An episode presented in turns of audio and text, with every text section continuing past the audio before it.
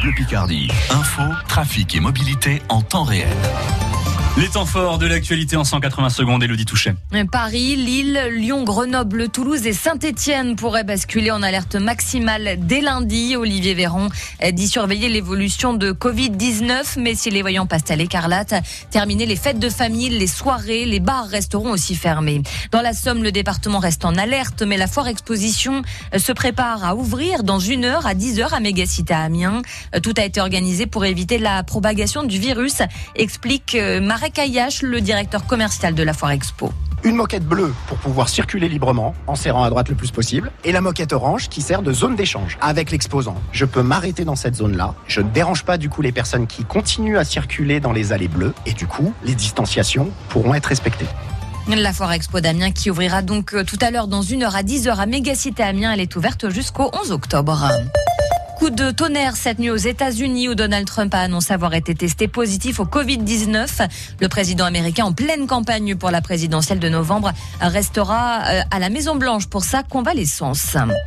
L'épidémie de Covid-19 dont les conséquences économiques inquiètent les élus comme Claude Cliquet, le maire d'Albert, lance ce matin sur France Bleu Picardie un appel à l'aide au Premier ministre.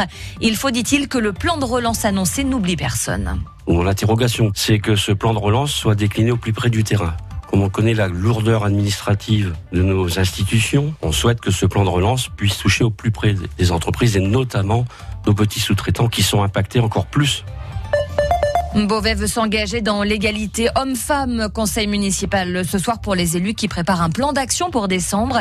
Il y a encore beaucoup de disparités entre les hommes et les femmes à Beauvais. Franck Pia, le premier adjoint à l'égalité femmes-hommes à Beauvais.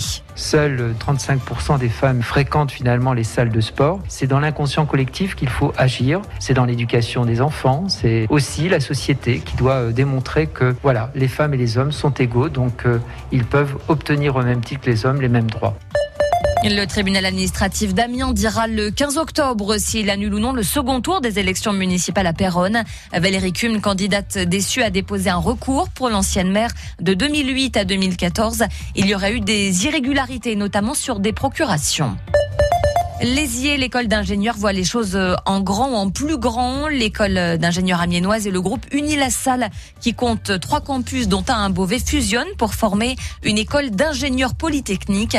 Un mariage effectif au 1er janvier prochain, explique Jérôme Fortin, le directeur général de Lésier. L'idée première, c'est qu'à 650 élèves, actuellement dans le monde euh, universitaire, on était trop petit hein, pour euh, pour pouvoir continuer à se développer, à investir. Et c'est justement l'intérêt d'un groupe comme Unilassal qui va nous permettre de pouvoir investir énormément sur les 5 ans à venir.